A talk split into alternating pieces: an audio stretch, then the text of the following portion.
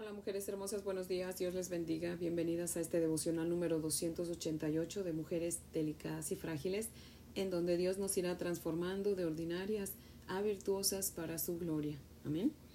Antes de orar, mujeres hermosas, quiero leerles una porción de Proverbios, capítulo 19, los versos del 12 al 16. Dice la palabra del Señor así. Como rugido de cachorro de león es la ira del rey y su favor como el rocío sobre la hierba. Dolores para su padre, el hijo necio, y gotera continua las contiendas de la mujer.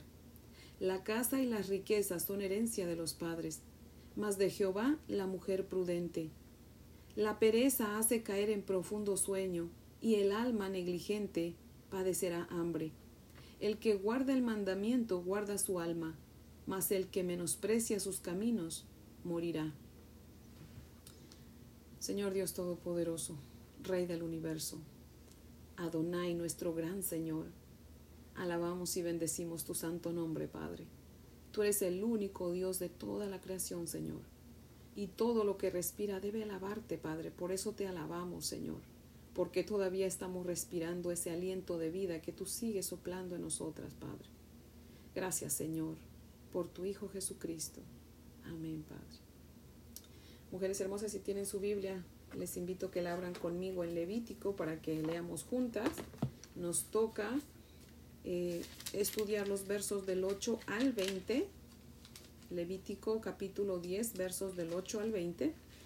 Pero por si acaso que alguna mujer, ¿verdad? Hermosa se está eh, uniendo a nosotros, nos está escuchando por primera vez. Bueno, pues quiero leer desde el verso 1 para que pueda entrar en contexto y, entienda lo que estamos estudiando, ¿verdad? Así que vamos a leer todo el capítulo de Levítico 10, ¿verdad? Todo el capítulo 10 del libro de Levítico. Dice la palabra del Señor así.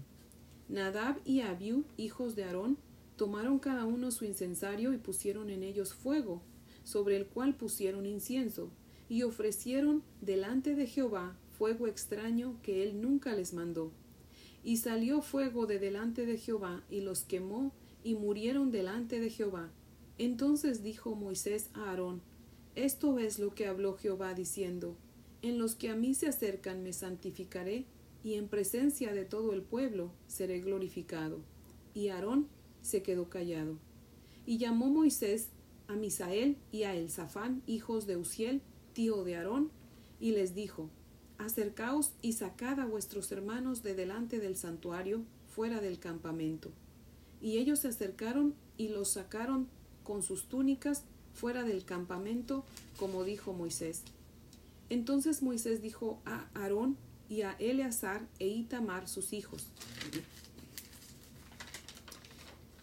No descubráis vuestras cabezas ni rasguéis vuestros vestidos en señal de duelo, para que no muráis ni se levante la ira sobre toda la congregación. Pero vuestros hermanos, toda la casa de Israel, sí lamentarán por el incendio que Jehová ha hecho. Ni saldréis de la puerta del tabernáculo de reunión, porque moriréis, por cuanto el aceite de la unción de Jehová está sobre vosotros. Y ellos hicieron conforme al dicho de Moisés. Y Jehová habló a Aarón diciendo, Tú y tus hijos contigo, no beberéis vino ni sidra cuando entréis en el tabernáculo de reunión, para que no muráis. Estatuto perpetuo será para vuestras generaciones, para poder discernir entre lo santo y lo profano, y entre lo inmundo y lo limpio, y para enseñar a los hijos de Israel todos los estatutos que Jehová les ha dicho por medio de Moisés. Y Moisés dijo a Aarón y a Eleazar y a Itamar, sus hijos, que habían quedado, Tomad la ofrenda que queda de las ofrendas encendidas a Jehová y comedla sin levadura junto al altar, porque es cosa muy santa. La comeréis, pues, en lugar santo, porque esto es para ti y para tus hijos, de las ofrendas encendidas a Jehová, pues que así me ha sido mandado. Comeréis asimismo en lugar limpio, tú y tus hijos y tus hijas contigo, el pecho mecido y la espaldilla elevada, porque por derecho son tuyos y de tus hijos, dados de los sacrificios de paz de los hijos de Israel, con las ofrendas de las grosuras que se han de quemar.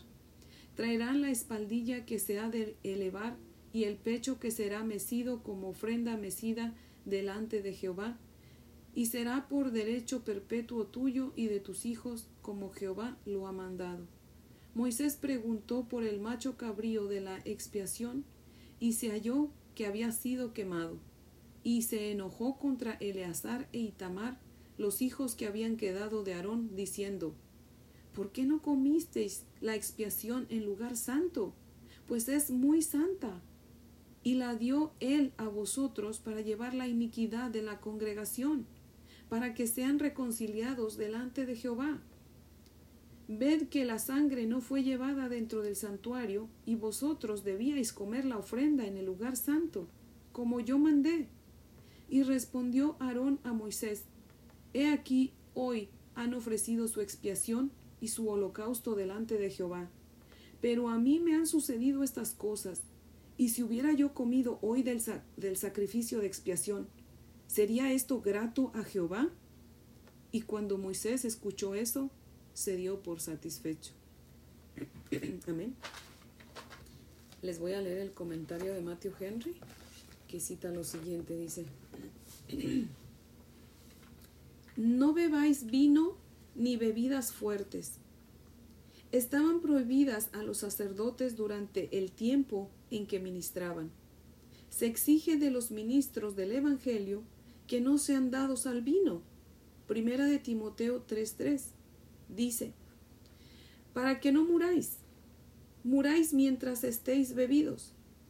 El riesgo de muerte al cual estamos expuestos continuamente debe comprometernos a todos a ser sobrios.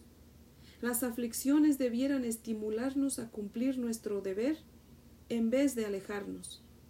Pero nuestra ineptitud para el deber, cuando es natural y no pecaminosa, nos permitirá que tengamos grandes concesiones a causa de ella. Dios tendrá misericordia y no sacrificio. Aprovechemos la solemne advertencia que transmite esta historia. Cuando los profesantes vienen a adorar con celo, sin conocimiento, con afecto carnal y pensamientos triviales, vanos, ligeros y terrenales, artificios todos de la adoración según la propia voluntad, en lugar de ofrendar alma y espíritu, entonces es cuando se enciende el incienso con un fuego que no vino del cielo, que el espíritu del, del santo Dios nunca puso dentro de su corazón. Fin de la cita. Cuando estudiamos los versos 1 y 2 en, en el devocional 286, me parece que era, leímos que Matthew Henry, en su comentario, dice que Nadab y Abiú estaban ebrios cuando ofrecieron el fuego extraño a Dios. Y en ese momento yo les dije, porque eh, eso es lo que yo entendí, ¿verdad? Que pues no pudo haber sido así porque la Biblia no, no lo especifica, ¿verdad? Pero aquí cuando leemos los versos 8 y 9, vemos que Dios le dice a Aarón y a sus otros dos hijos que le quedaban que no bebieran vino cuando entraran al tabernáculo. Y pues obviamente yo ya lo había leído muchas veces, pero pensé que era solamente una regla más que Dios estaba dando, ¿verdad? A Moisés, a Aarón y a sus hijos. Pero me vino, estudiando estos versículos, me vino a la mente lo que dice Matthew Henry y pues viéndolo desde otra perspectiva, pudiera ser que sí, que hayan estado borrachos Nadab y Abiú y por eso fue que se atrevieron a ofrecer un fuego extraño, que ya vimos, ¿verdad? En esos devocionales que no era otra cosa que un fuego que no era del altar. Ellos tenían que ofrecer incienso, pero con fuego del altar. Y al, es lo más probable es que ellos ofrecieron el incienso con fuego que ellos mismos hicieron o que venía de otra eh, de otro lugar, pero no del, del, altar, ¿verdad? Entonces pudiera ser que sí, nada había vio, este, tomaron, ¿verdad? Se emborracharon y por eso pecaron, ¿verdad? Y es por eso que Dios eh, los mata al instante, ¿verdad? Pero pudiera ser que sí, pudiera ser que no. Eh, el que piensemos que sí o que no, eso no nos va a salvar, mujeres hermosas, ¿ok? La palabra de Dios nos hizo para discutir, sino para que aprendamos de ella y tratemos de vivir una vida de santidad, ¿verdad? Pero si usted quiere pensar que sí, no hay problema. Si usted quiere pensar que no, tampoco lo hay. Amén. La palabra de Dios no nos lo asegura, pero pues por lo que dice pudiera ser que, que sí, ¿verdad? Por eso es que le dice a Aarón que no van a tomar vino, ¿verdad? Ahora en el verso 9 eh, es a donde Dios dice, ¿verdad? Que no se debe tomar vino. Y en Ezequiel 44, 21 dice exactamente lo mismo, repite la misma orden. Y aquí mismo, ¿verdad? Nos dice el por qué. Dice en el verso 10, ¿por qué? Porque para que puedan discernir entre lo santo y lo profano, y entre lo inmundo y lo limpio, y para enseñar a los hijos de Israel todos los estatutos que Jehová les ha dicho por medio de Moisés. Y de hecho en Proverbios 31, 4 al 5 también nos dice una explicación y es bien hacer lo mismo. Dice, no es de los reyes beber vino, ni de los príncipes beber sidra, no sea que bebiendo olviden la ley y perviertan el derecho de todos los afligidos. O sea, en una palabra Dios está diciendo, no se emborrachen, porque cuando ustedes se emborrachen van a pecar, ¿verdad? Entonces, por eso es que Dios aclara mucho eso en su santa palabra, ¿verdad? Ahora, yéndonos a los versos 12 al 18, eh, en esos versículos la palabra santo, las palabras santo y santa se repiten cinco veces. Eso significa que, que para Dios eso es muy importante y santo, todo aquello que tiene que ver con el servicio a Él, ¿verdad? Y si nosotros, mujeres hermosas, no le damos la misma importancia que Dios le da, ¿qué creen? Estamos pecando, ¿verdad? Entonces, si no queremos pecar, necesitamos darle la importancia a las cosas a las que Dios les da importancia, ¿verdad? Tenemos que tener mucho cuidado, ¿verdad? No juguemos con el Señor. Amén. En los versos 16 al 18 vemos que Moisés se enojó porque Aarón y sus hijos no habían comido la ofrenda por el pecado. Sin en cambio, no vemos a Dios enojado con ellos por eso, ¿verdad? Dios conocía el corazón de Aarón y de sus hijos y sabía que, pues por su dolor, ¿verdad? De la pérdida de los hijos de, de Aarón, los hermanos de los hijos de Aarón, de Nadab y pues les, se les había ido, ¿verdad? Las ganas de comer, se les había ido el apetito, ¿verdad? Y Dios entiende cuando nosotros no nos sentimos bien y no tenemos deseos de comer, ¿verdad? Así que Dios comprendió el sentimiento de Aarón y de sus hijos y es por eso que Él no se enoja. Dios no es indolente, mujeres hermosas, ¿verdad? Pero tal vez Moisés se enojó porque pues tenía miedo de que Dios se enojara y los consumiera a ellos también. Pero cuando Aarón le explica a Moisés, dice la palabra de Dios que Moisés comprende, ¿verdad?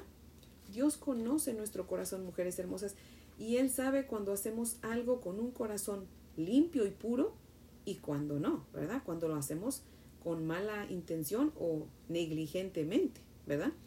Así que yo no les puedo decir, mujeres hermosas, no hagan esto, no hagan lo otro, nada, ¿verdad? Usted, ustedes, al igual que yo, estamos leyendo la palabra, estamos conociendo de la palabra del Señor, estamos conociendo cada día más a Dios, qué es lo que le agrada, qué es lo que no, y cada quien va a tomar eh, sus decisiones, va a hacerse sus propias convicciones, ¿verdad? Conforme a la palabra del Señor.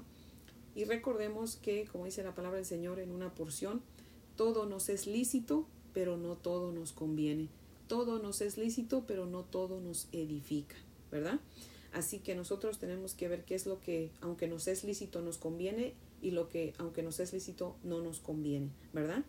Y siempre cuidemos de que no vayamos a ser piedra de tropiezo para otros. Recordemos que tenemos en derredor una gran cantidad de personas que nos están mirando para ver cómo actuamos, ¿verdad? Cómo, qué tan cristianas somos, ¿verdad? A ver si somos lo que predicamos o a ver si no concuerdan nuestros hechos con nuestras palabras, ¿verdad? Así que cada quien le vamos a dar cuentas a nuestro Dios. Mujeres hermosas, mi único trabajo es predicar la palabra y del Espíritu Santo es que nosotros la podamos, la podamos obedecer, ¿verdad? Así que, mujeres hermosas, ese es el devocional de hoy, que espero que sea de gran bendición. Y pues las invito a orar para que podamos terminar. Oremos. Amantísimo Padre Celestial, Dios Todopoderoso, nuestro Rey majestuoso, seguimos aquí ante tu presencia, Padre, dándote gracias, Señor, por esta tu palabra, Señor. Oh Dios poderoso, gracias porque, Señor, tú nos muestras qué es lo que te agrada, qué es lo que no, Señor. Y nuestro deseo es aprender, Señor, amar las cosas que tú amas y aborrecer lo que tú aborreces, Padre. Pero te pedimos tu ayuda, Señor. Ayúdanos, danos discernimiento, danos inteligencia, ayúdanos a ser diligentes en todo lo que vemos, oímos, hacemos, pensamos, hablamos. Ayúdanos, Padre, para que en todo eso que hagamos, Padre, lo hagamos para la gloria de tu nombre, Señor. Ayúdanos, Padre Santo, habla nuestros corazones, Señor. Te damos gracias y te pedimos todo esto en el nombre de Jesús, tu Hijo, por sus méritos y para su gloria, Señor. Amén, Padre fiel. Bueno, mujeres hermosas, espero que tengan un fin de semana muy bendecido porque hoy es viernes, así que quien pueda congregarse, congréguese y recuerde, lea la palabra de Dios usted directamente, no se conforme con estos devocionales. Usted puede leer la Biblia sola, pídale a Dios que permita que su Espíritu Santo le guíe, ¿verdad? En todo, para comprender todo, y Él lo hará, ¿verdad? Porque el Espíritu Santo es nuestro Maestro, y el mismo Espíritu Santo que mora en mí puede morar en usted si usted así lo desea, ¿verdad? Así que, mujeres hermosas, pues si Dios nos presta vida, aquí las espero el lunes para que sigamos aprendiendo de esta su santa palabra de Dios. Amén.